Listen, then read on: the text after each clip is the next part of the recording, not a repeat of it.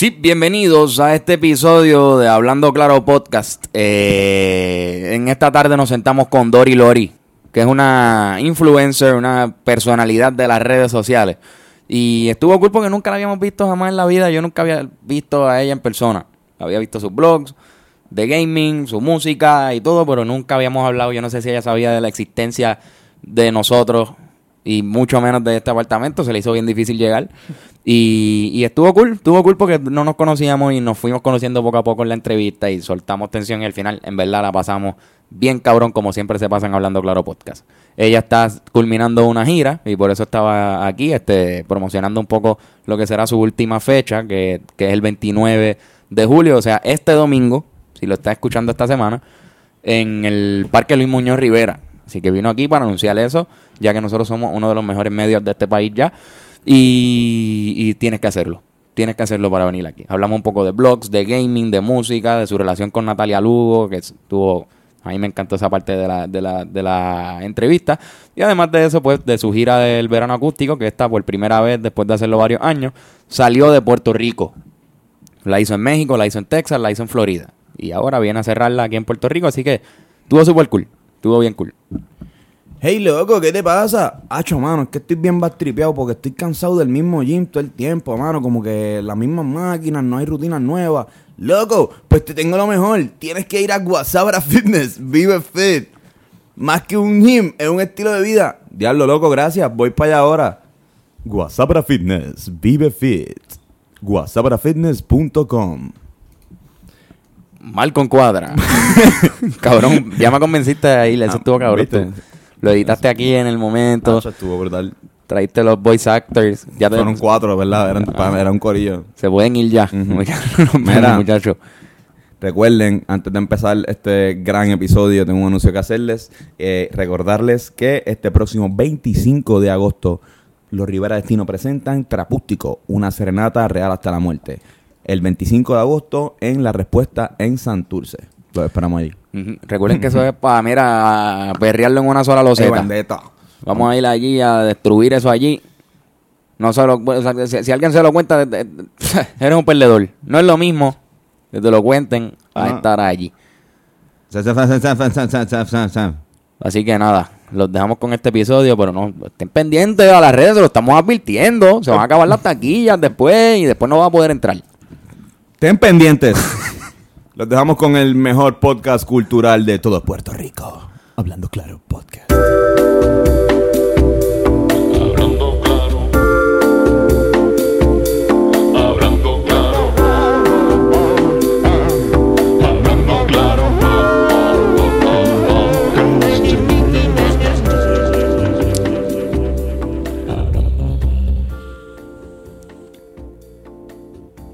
Bienvenidos a este episodio de Hablando Claro Podcast. Donde resolveremos los asuntos del país que acontecen y, no- y nos el país. competen y también. nos competen. Estamos con Carlos Figueroa, Ese soy yo, tu el licenciado. licenciado Carlos Figueroa, experto en economía, en desastres económicos, Y yo, Antonio Sánchez, su entrenador físico entrenador favorito. físico y fisiculturista por excelencia de este país. Aquí nos acompaña hoy eh, una, Una- muchacha. Que también es experta en homicidios, policía. Vamos De a la- hablar de este- vamos a hablar esta noche de- de- del Cerro Maravilla, de la situación de, de allá del 78. Eh, Ya, ya, ya, ya, ya. Esto, ¿qué es la que hay? Combo, puñets. Bienvenidos a otro episodio de Hablando. claro. Podcast. Estamos bien felices porque estamos eh, otro episodio de entrevista eh, bien cool. Esto, estamos con una cantautora puertorriqueña y una bloguera, esto, original vlogger, eh, Dori Loli. Esto, si nosotros tuviésemos aplausos, pero no los tenemos. Esto, pero ahora mismo, si estuviera Fernando, Fernando aplaudiría. Fernando así que, aplaude, pues, pero ajá, no está hoy. Pero no está hoy. Exacto. Dori, ¿qué es la que hay? Bienvenida Hablando Claro. Hola, hola, estoy feliz de estar aquí. Ustedes me tripean bien brutal, que es la que hay. Ya, ya, ya te das cuenta que, ya te has dado cuenta que somos bien raros y pues vamos a estar haciendo esto. Súper. Pero esperamos que estés cómoda aquí en, en este hotel, ¿verdad? Que, que es donde grabamos este, este estudio. No, está espectacular, de verdad. O sea, me encanta la vista. Es una vista bien bonita. Sí, sí. Para los que no sepan, esto es donde más o menos, donde antes estaba ubicado el hotel eh, eh, Caribe Hilton, que está cerrado ya. Y Sí. cogimos una de las... Está cerrado. Ok. Caribe Hilton todavía no, no ha abierto y me extraña porque aquí es que estamos. ¿Verdad? Está cerrado porque estamos aquí. Así que sí.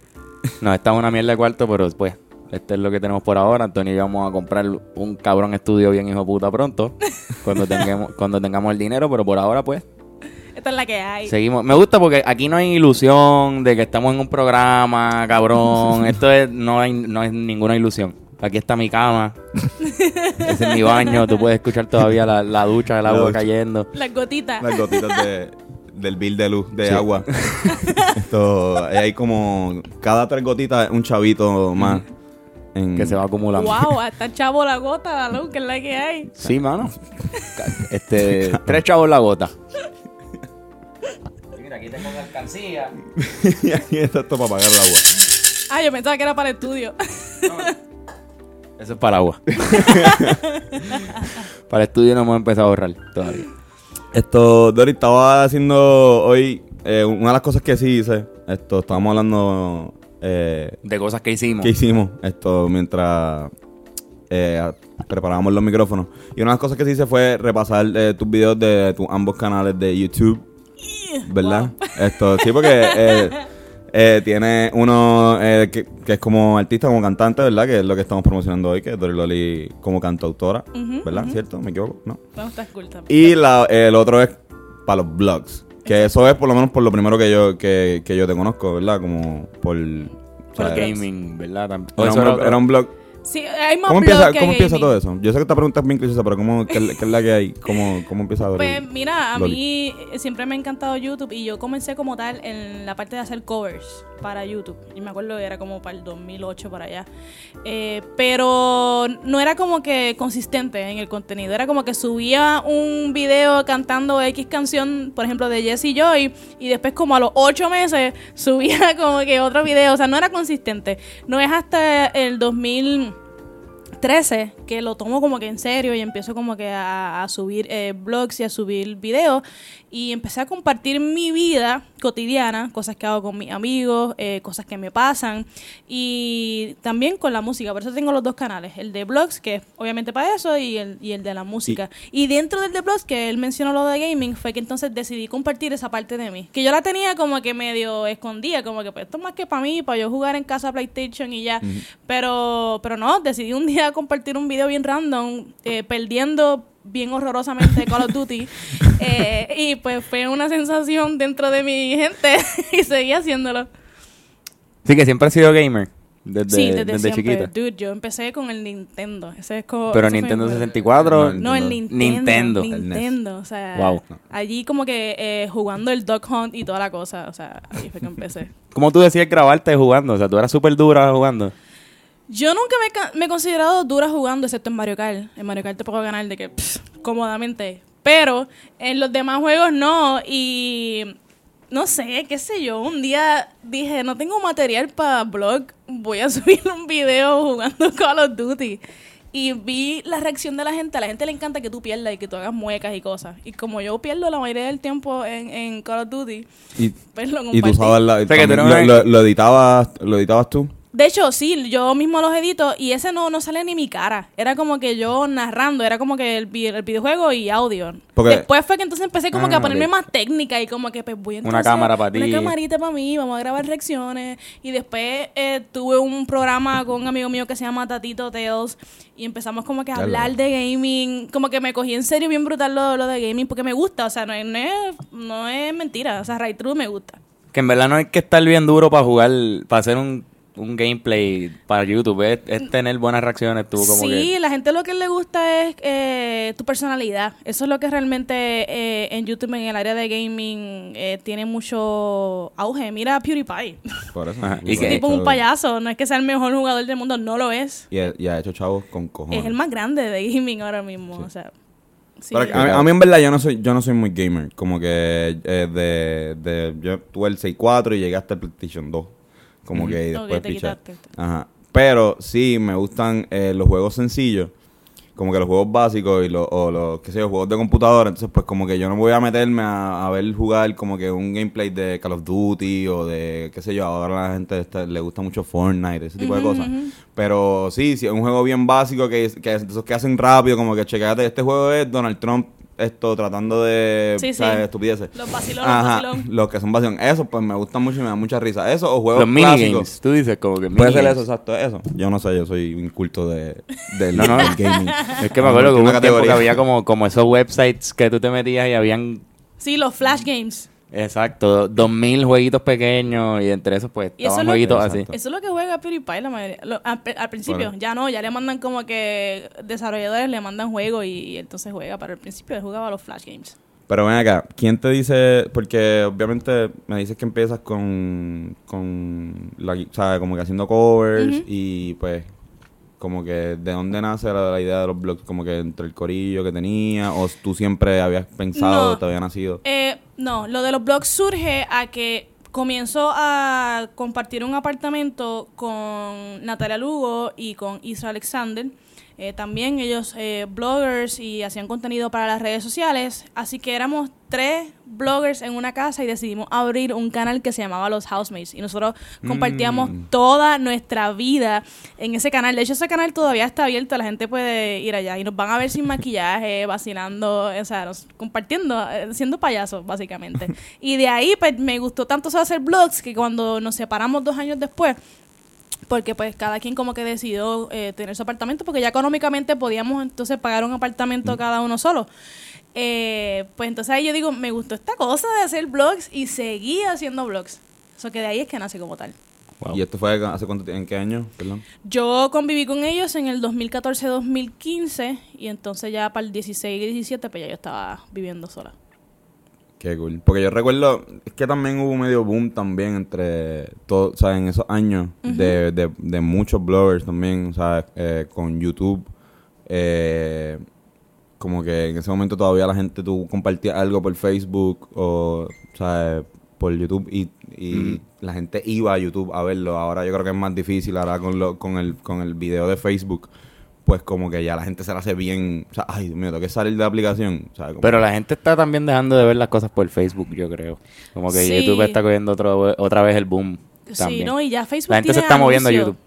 ¿Tú, tú has visto los anuncios esos raros que ya salen en Ah, Facebook de la sí, nada? A mitad. Ya lo eso está bien mierda. En el momento más crucial de- del video. Y sabes lo que me molesta es que por lo menos en YouTube yo sé que le van a pagar al, al Ajá. bloguero, pero acá no, o sea, acá es- eh, Facebook se está saltando. Ujú. Facebook es una mierda. Pues, estás bien molesto por Hablando claro, podcast. Bien molesto con- estamos bien molestos con Facebook, sí, man, ¿verdad? que Facebook está cabrón también. Como que... Bueno, nosotros también con, con, con nuestros traumas de bloguero también esto hemos tenido buenas y malas experiencias, percances con, con, con Facebook. Pero YouTube, me acuerdo que en ese momento a lo que iba, dejando nuestros traumas a un lado, Carlos. Esto, No todo es sobre nosotros. Esto, como que con gente como. Por lo menos yo empecé a ver YouTube bien cabrón. El primer blog que yo vi, no sé si yo creo que esto es un blog, eh, fue el de la cabeza de Cristian. Sí, totalmente. que- Eso es un blog, eso es un blog. Y pues recuerdo que. Esto. O sea, era como un blog informativo, esto, pero full. Estaba y él cabrón. tenía, él tenía también como que él, él salía, hacía eso, pero también tenía otro, otros materiales que, ok, pues eso, todos los, todos los, la cabeza que tiene sale los sábados, los viernes, pero Ujú. Tenía los, Quickie. los lunes, ah, tenía Quickie, tenía, los, los lunes tenía otras cosas de como que él de camino a vender pins o tuviese así. Esto, y, y esto estoy como 2010, Ujú. 2000, ¿verdad? Sí, pasa 2009, tiempo. 2010.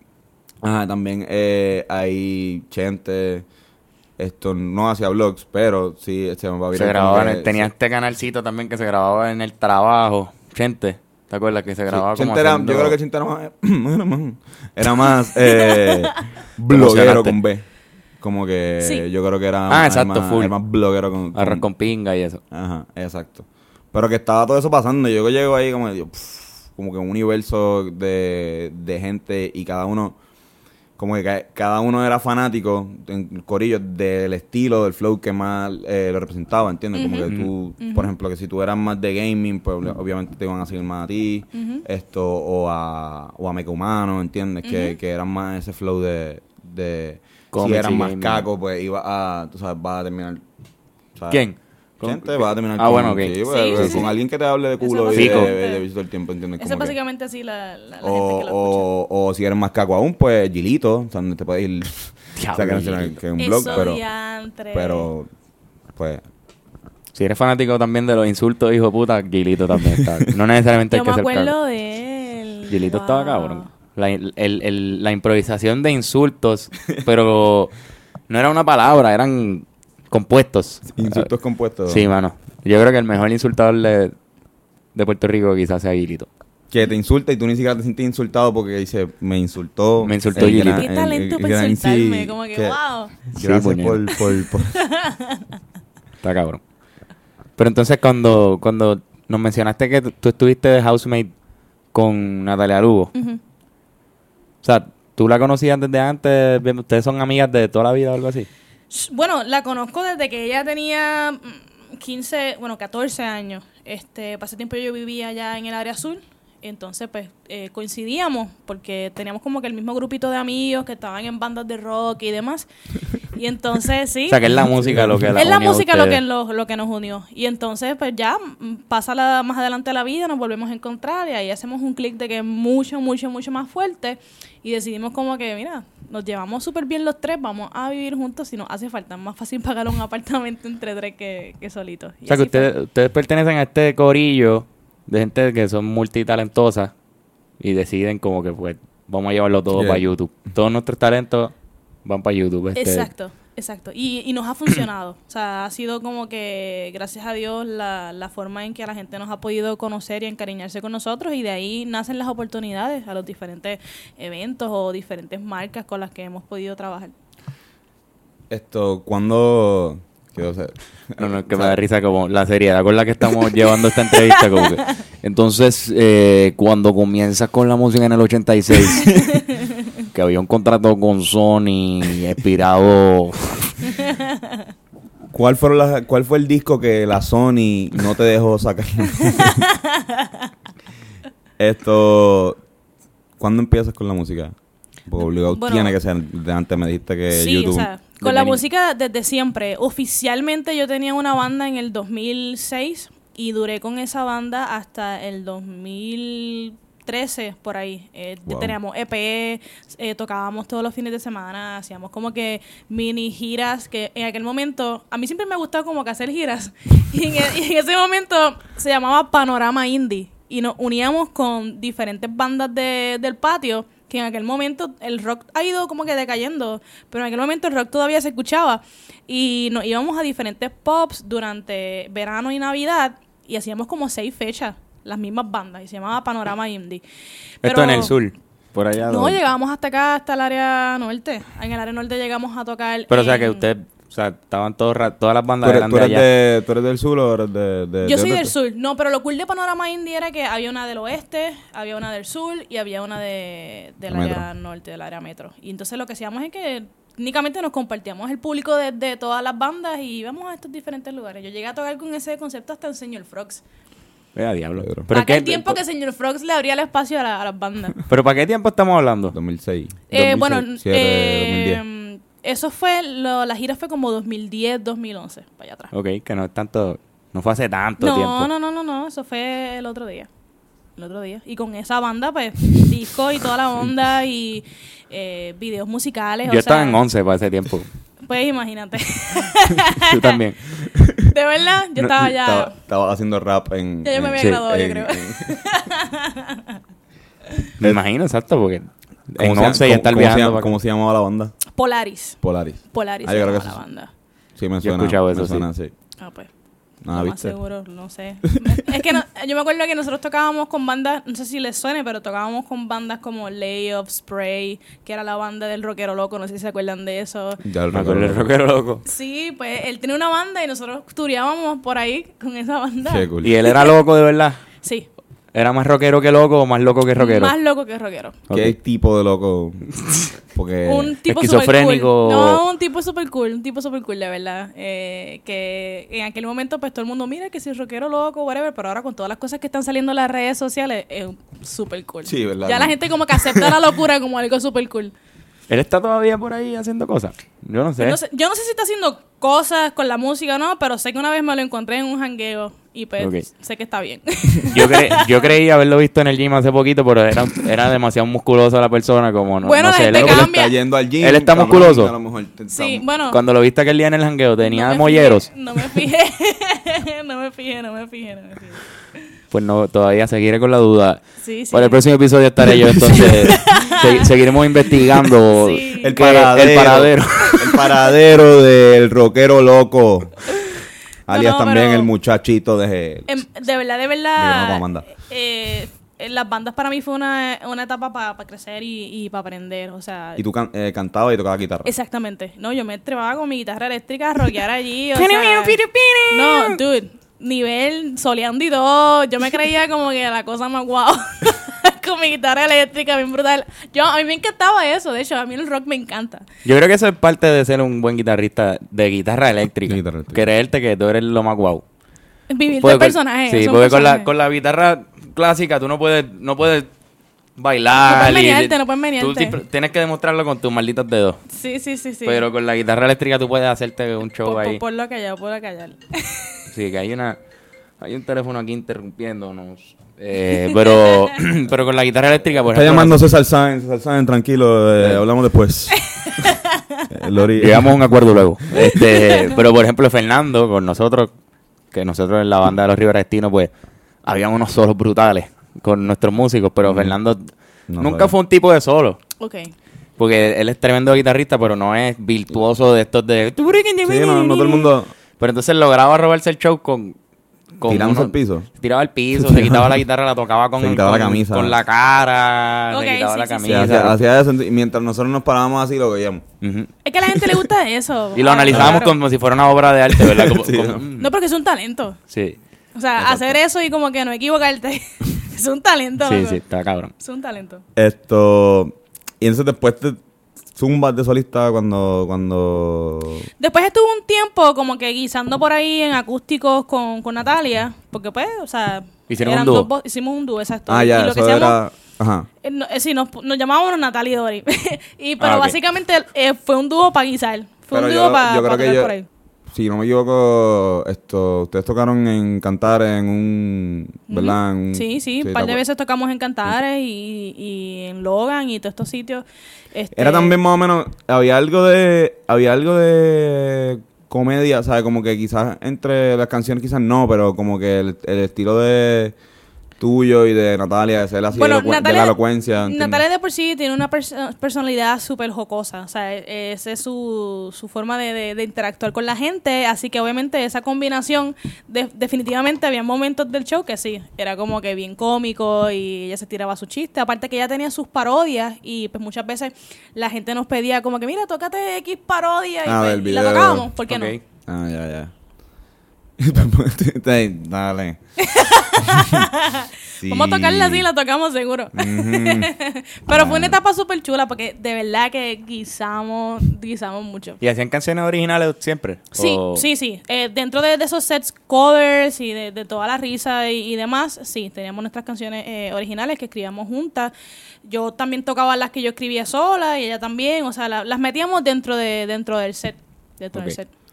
Qué cool. Y eso como, como 12 canciones, ¿sabes? No como dos sets, algo. Bueno, cuando tocábamos por ahí, tocábamos tres sets de media hora, Ah, eh, wow. all night, ahí intenso. De verdad. en verdad, yo siento que los músicos se forman mucho en ese tipo de shows. Es- Eso es que tú ves como que en las barras, que, o sea, nuestro trabajo no es simplemente ir a tocar, es montar el party, porque, o sea, tú tienes que animar a la gente, ponerlos a cantar, así que, de verdad, la- los músicos nos formamos en ese tipo de, de guiso. Interesante porque, digo, después de, para también hablar un poco de lo de la gira que estás terminando ahora y todo eso, pero, pero no sé, para mí, para mí es súper raro y es un- una modalidad que estoy viendo que está pasando más. Eso de Natalia Lugo, por ejemplo, es una, digo, yo la conocí primero siendo comediante porque vi los videos de Francesca, la vi haciendo stand-up comedy entre aquí. Y de repente cuando salió cantando música que no, no, no necesariamente iba con comedia, como que me sí. impresionó mucho, como que porque generalmente uno se, ¿verdad? Va en línea con una sola cosa para tratar de seguir excavando por ahí y llegar. Pero están saliendo estas personalidades y tú estás entre ellas, como que, que tienen otro, otro tipo de talento, lo explotan todos y, y pues de alguna manera u otra siguen siendo exitosos y lo que sea. No sé, eso está Sí, cool. o sea, eh, ¿Será ese el futuro del entretenimiento? Es que yo pienso que, que hoy día No la sé. clave es cuán diferente tú, tú puedes ser, cuánto te puedes distinguir de otra persona.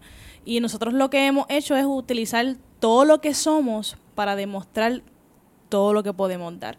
En el caso de Natalia, por ejemplo, eh, comediante, actriz, eh, cantautora, pues en mi caso pues como bloguera, como gamer y como eh, cantautora pues como, primor como primordialidad, o sea, porque eso es lo que de verdad me gusta.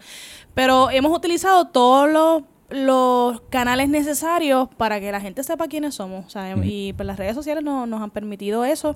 Y la realidad es, es que hay tanto talento. Cuando tú eres un ser creativo, o sea, tú puedes hacer tantas cosas que ¿por qué privarte de, no mostrarlo? O sea, siempre que- obviamente hay un énfasis, obviamente. En mi caso, pues la música siempre ha sido el énfasis, pero si me, está súper cool, me divierto haciendo gaming o haciendo blogs, pues realmente no entiendo por qué privarme de eso. No, pues claro, y ahora con las redes sociales y con lo, como tú dices, lo de los blogs, los mismos stories de Instagram, que la gente está más cercana a tu vida Exactamente. y tú le puedes enseñar todo lo que tú haces. Hablan- Como que- hablando de eso, ¿qué, qué tú, qué, ¿cómo tú separas eh, lo que es tu vida, ¿sabes? No tu vida, ¿sabes? Exacto, tu vida personal, ¿sabes? ¿Cómo tú dices, ok, ya esto es demasiado, este tema es demasiado personal como para ponerlo en un blog? O sea, ¿tú tienes esa línea establecida o tú dices como que, mira, eh, pues el blog, o sea, es mi vida, así que pues... Hay cosas que eh, yo creo que evidentemente uno como que no se priva o no quiere compartir. O sea, por ejemplo, tú no vas a compartir, por lo menos yo, eh, eh, como que mi vida amorosa para mí es bien eh, Claro. personal. Yo no voy a estar por ahí como que este es mi ego, corillo. O sea, ¡Oh, este es mi ex! ¡Míralo, ese es mi ex! Exacto, exacto, como que no, no, no voy a estar en, en, en, en ese plan. Realmente las redes sociales es como que para compartir eh, las cosas graciosas que me pasen durante el día, eh, conocer más a la, a la fanaticada a través del contenido que ponga y pues mi música. O sea, yo he decidido pues si voy a mostrar algo personal es como que lo cool, lo- el vacilón que pasa en mi vida.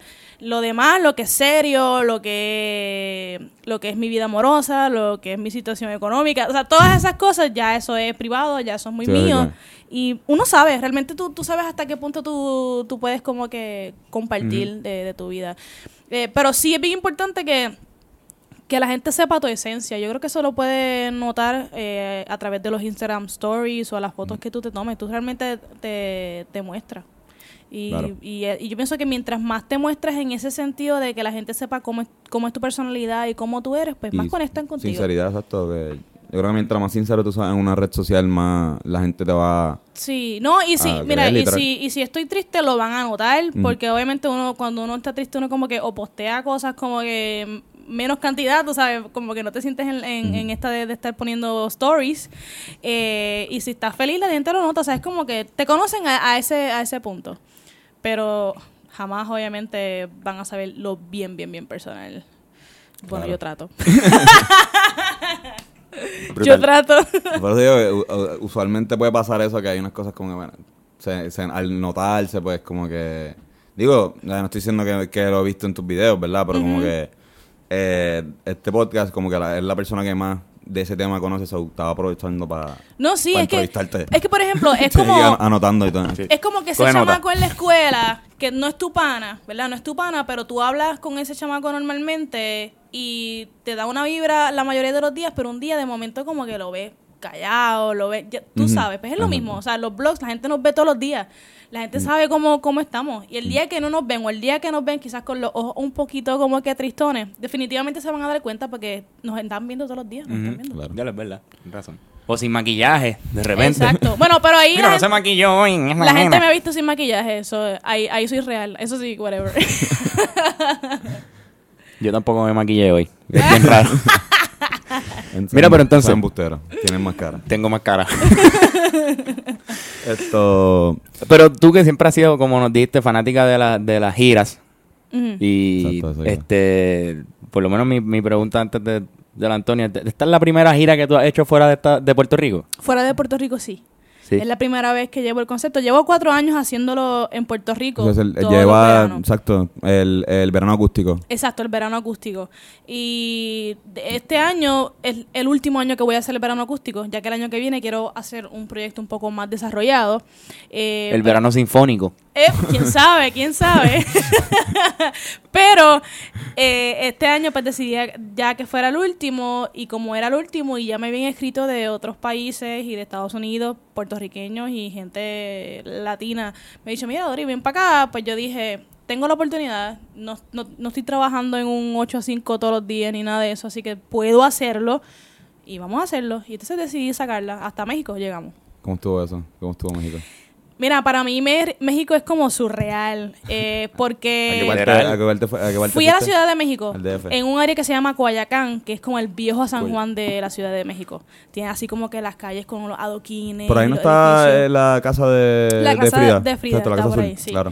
Sí, sí, he Entonces, eh, pues nada, eh, para mí fue surreal porque el público norteamericano, puertorriqueño, te escucha, pero no se afana a niveles como tú ves que se afanan, tú sabes, en otros países por Ricky Martin, por... O sea, tú veías eso en la televisión y tú, diantre.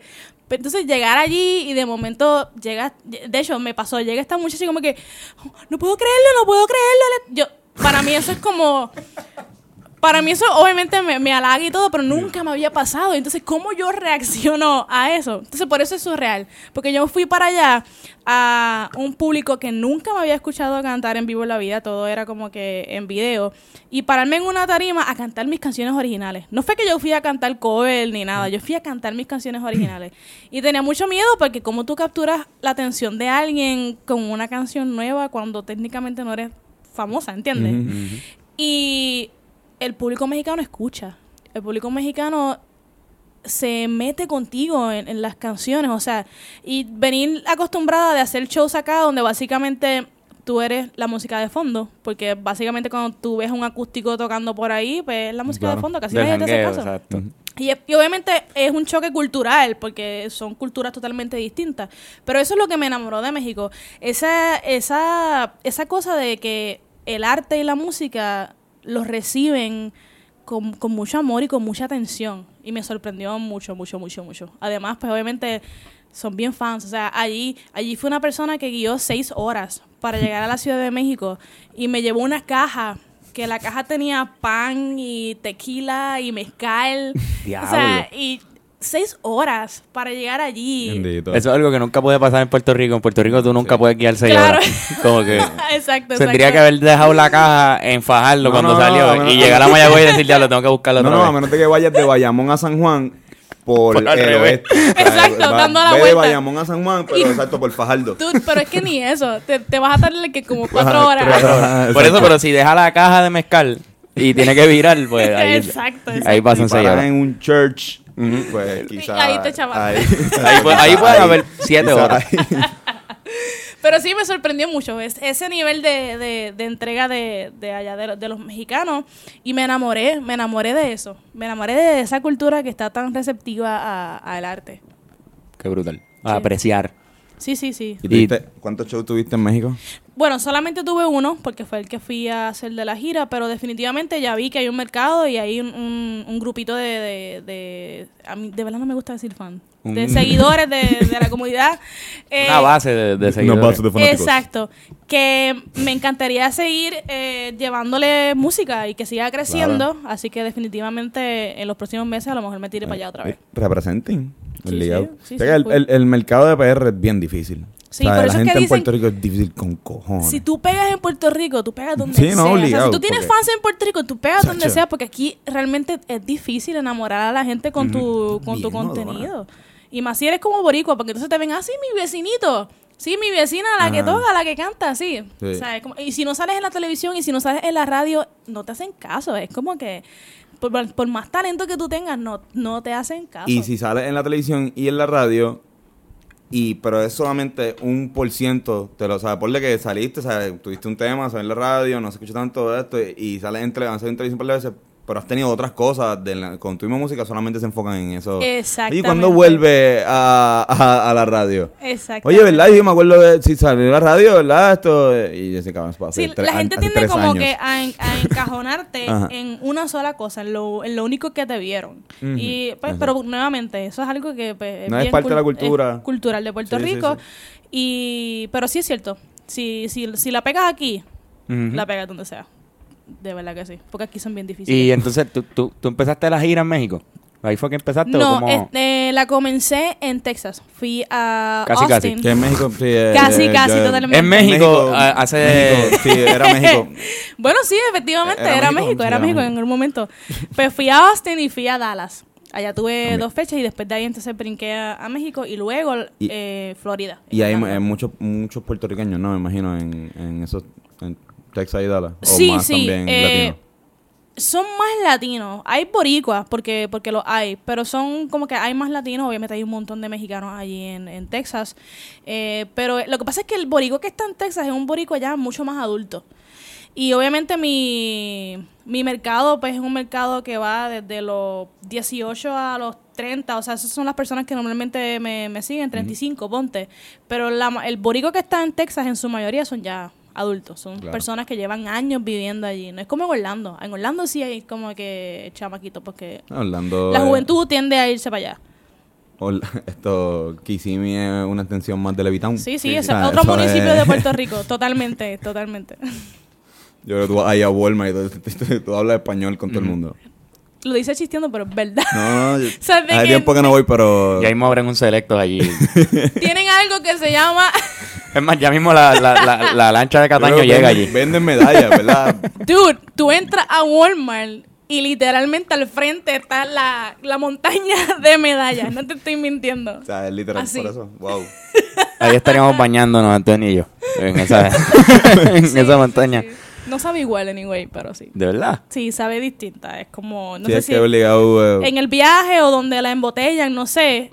O la mezcla, no sé, no sabe igual. la presidente de, de allá, Ajá, de Santo Domingo, no sabe nada igual a la que. Sí, Es mucho mejor. De hecho, yo le encuentro que la medalla allá en Orlando sabe mucho, mucho más light. O sea, casi ni sientes el, el alcohol. Mucho, mucho, mucho más light. Así que no sé Yo si no quiero es saber cómo mental, no sé. no Una sé. Stone IPA de esas que se saben a puñeta ya cuando llegan aquí, me imagino ya en, en Boston. en Boston tú te la bebes y vomitas ahí. Sí, sí, sí. Eh, eso me sorprendió mucho. Eso me sorprendió mucho. Qué cool. que- Entonces, esto, pero ¿cómo fue la acogida de, del- de la gente en ¿Cómo en se Estados sintió? Unidos? ¿Cómo se sintió ¿Cómo- ese- cómo- esa gira? A, a diferencia de... Es que, mira, humildemente, yo ni me lo creo, ¿entiendes? O sea, cuando de momento, porque yo voy bien sencillita, o sea, mi, mi flow, porque estamos aquí en familia, mi flow es, voy con mi sillita, me siento allí con la guitarra, con el amplificador, yo tengo un amplificador que es de batería, me siento allí y espero que la gente llegue. Y de momento, cuando yo veo que sigue llegando gente, sigue llegando gente, sigue llegando gente, sí, yo como que, wow. Y al final siempre nos tomamos una foto de grupo y, cuan- y como que ver el montón de, de gente, pues me, me sorprende. No sé, es que es raro, porque recuerda que como que Sí, no estoy en casa, ¿entiendes? No, no estoy en claro, lo que estoy acostumbrada.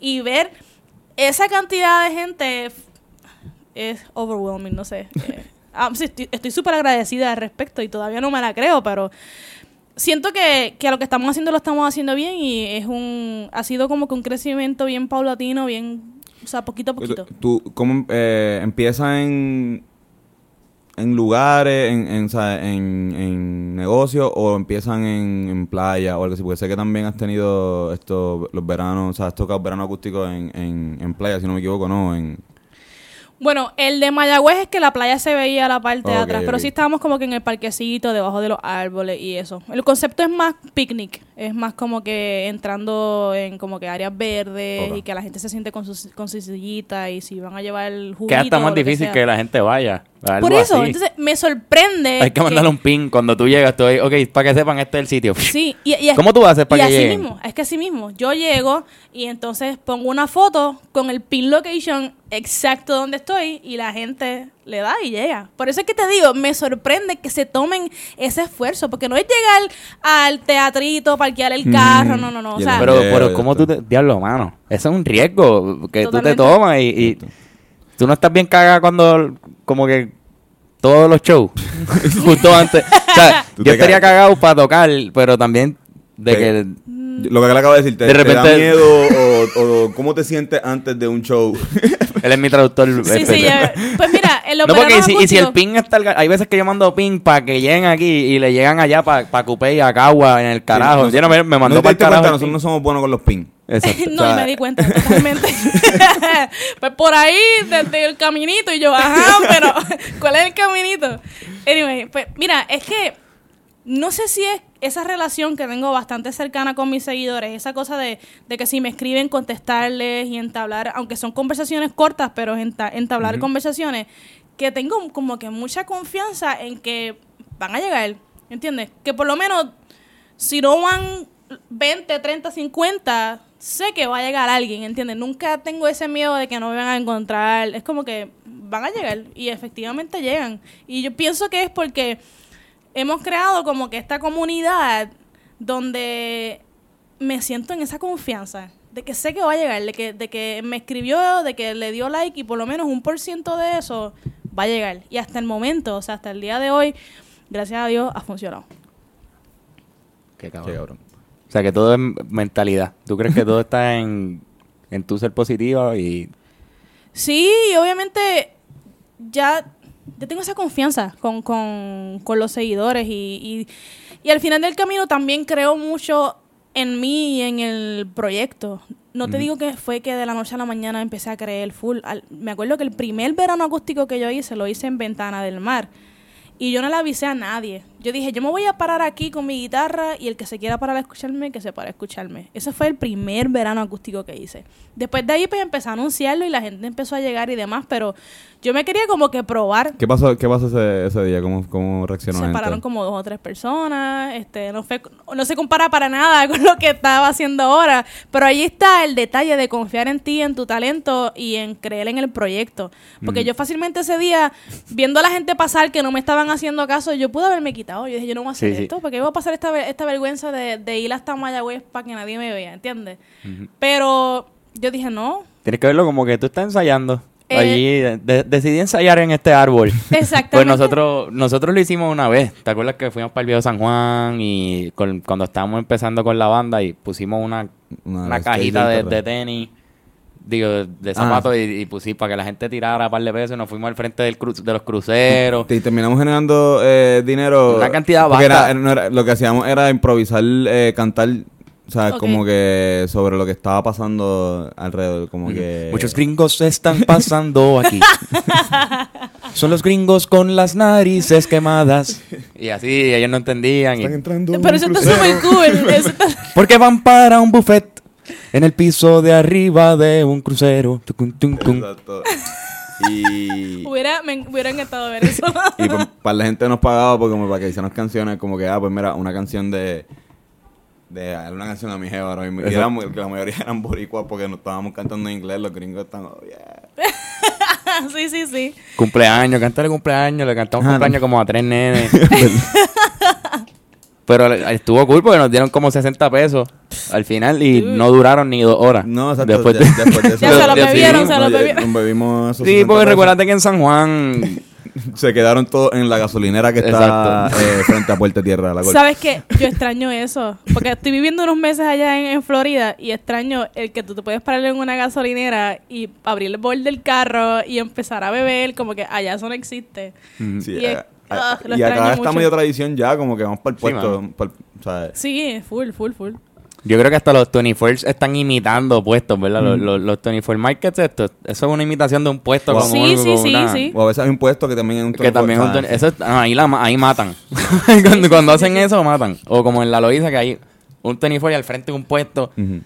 Es perfecto. Está brutal, de verdad. Que Tú sabes que yo pienso que eso es algo muy latino. Porque yo fui a México y allá hay algo, hay algo que, hay algo que se llama el Oxxo.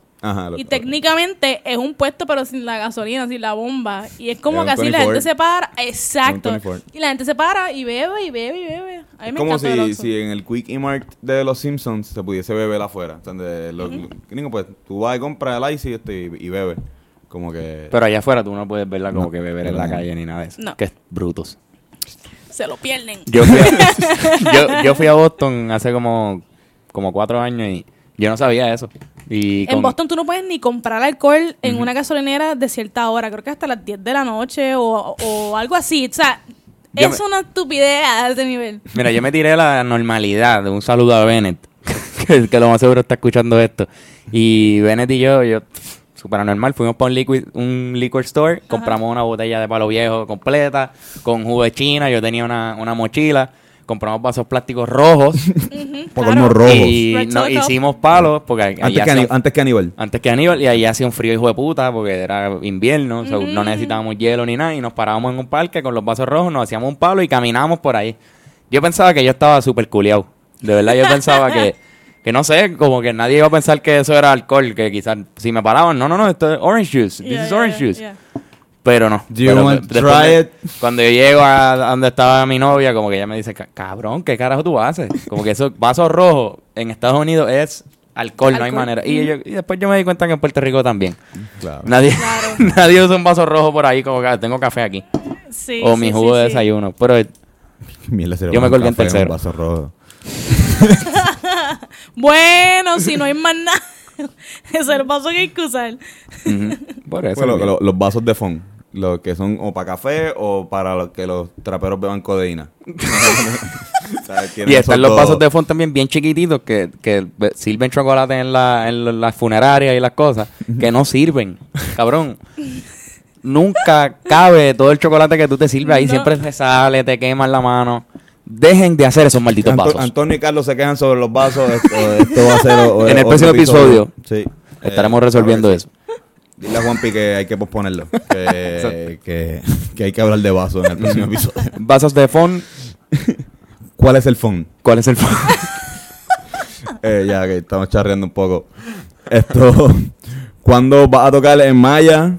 ya tocaste Bueno, en Maya. ya, ya Ya toqué en Mayagüez, sí. Ayer tocaste en Ponce, ¿verdad? Ayer toqué en Ponce. Fue sábado Mayagüez y, y domingo en Ponce, ayer. Pero ya- lo que... que- me queda es la última fecha, que es acá en San Juan, en el Parque Luis Muñoz Rivera, el, el domingo. Qué rico. Uy, Qué pompear. Así que ya saben, esto, lo- todas las personas que están escuchando esto, ¿qué puede esperarle a esa gente que, que, que te va a ir a visitar allí en este último en esta última fecha de tu gira? el último, el último, último. El último de lo último de de, lo lo último del último. Es el último verano acústico del mundo, ¿verdad? Sí, mira, eh, eh, Porque ella no va a hacer más verano acústico. Exacto, es el del A menos mundo. de que a menos de que te vayas más internacional y haga vayas para Sudamérica, Chile, Argentina, que puedas hacer mi verano acústico estas navidades. Porque allá es verano. Él me está Eh, dando ideas, él sí. me está dando Sí, ideas. no. Pues mira, la gente lo que puede esperar realmente es un show muy, eh, muy tú a tú. O sea, yo siempre trato que la gente se sienta que está conmigo como si fuera en mi sala. Eh, obviamente estamos en un parque, así que les cuento la historia de cada canción. Le, le soy, yo creo que demasiado sincera, porque le cuento detalles muy personales a las personas que llegan. Eh, y obviamente tengo invitados que también obviamente comparten su música original, así que pueden esperar un concierto acústico en un parque que la gente se puede disfrutar, que la gente puede estar allí, usualmente dura como dos o tres horas eh, y es como, me pueden preguntar cosas, a veces estoy como que presentando una canción y, y alguien me dice, ah, sí, es, e- ese tipo es el mismo que le dedicaste aquella canción, porque me pasó a ese nivel, o sea, como que el boomerang es el mismo señor perfecto, porque son canciones que tengo, pero entonces la gente pues me hace esa pregunta. Me encantó ese nombre de esa canción, Señor Perfecto. Señor perfecto, sí. Pero es ese tú a tú, esa, esa cercanía. Qué brutal. Así que ya saben, eh, muchachos y muchachas que escuchan, jóvenes y jovenas. digamos, vamos a hablar en estas voces aquí, este, personas que quizás están escuchando este podcast que les interese estar este domingo, ¿verdad? Domingo 29 de julio en el Parque Luis Muñoz Rivera, o, ¿sí? Sí, también. Estoy haciendo bien, muy Carlos, bien, Luis voy Muñoz bien, Marín voy y el bien. Dios San Juan. Esa- eh, No, al revés. Al revés, Al al revés. Al Tengo revés. dislexia, mano Sí. mía. Tengo dislexia. Dislexia de, de- de padre e hijo. Sí. Eh, ¿Quién tenía el mejor bigote? ¿Quién tenía el mejor, mejor bigote de los dos Luis Muñoz? Ah, Yo soy fanático de Rivera. De Ri- Rivera tenía mucho mejor bigote. no sé. Yo creo que no sí. soy fanática de los bigotes. Pero sí, eh, ¿a qué hora sería? O tú no anuncias la hora, tú Sí, sí, simplemente sí. llegas. eh, usualmente comenzamos a eso de las 3 de la tarde. Eh, yo trato de llegar como una hora antes para tirar el pin location y que la gente sepa exactamente dónde estamos en el parque. Nice. Carlos. Nos vamos. Eh, no sin antes hacer una sección de recomendaciones, Ah, claro. Antonio, no podemos irnos así este, sin que nuestro invitado participe de esta experiencia. Tengo miedo, no sé qué voy a recomendar. mira, no, mira, en verdad, nosotros hacemos esto siempre y recomendamos cosas.